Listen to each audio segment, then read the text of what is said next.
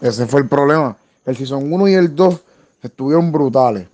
Deathstroke y, lo, y Malcolm Merlin quedaron bien, pero entonces cuando empecé, como dices, cuando empezaron a añadir esos, esos héroes secundarios para darle, hacerles un grupito, igual que los de, de Flash, te empezaron a joder porque yo no tenía problema ni con Diggle, ni con, ni con Oliver, ni con ni con Red Hood, ni tampoco tenía problemas con, con Felicity en parte, porque ya era como que la- el tech.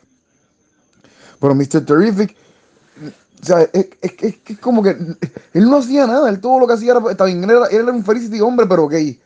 No hacía nada, no sabía pelear, no hacía nada.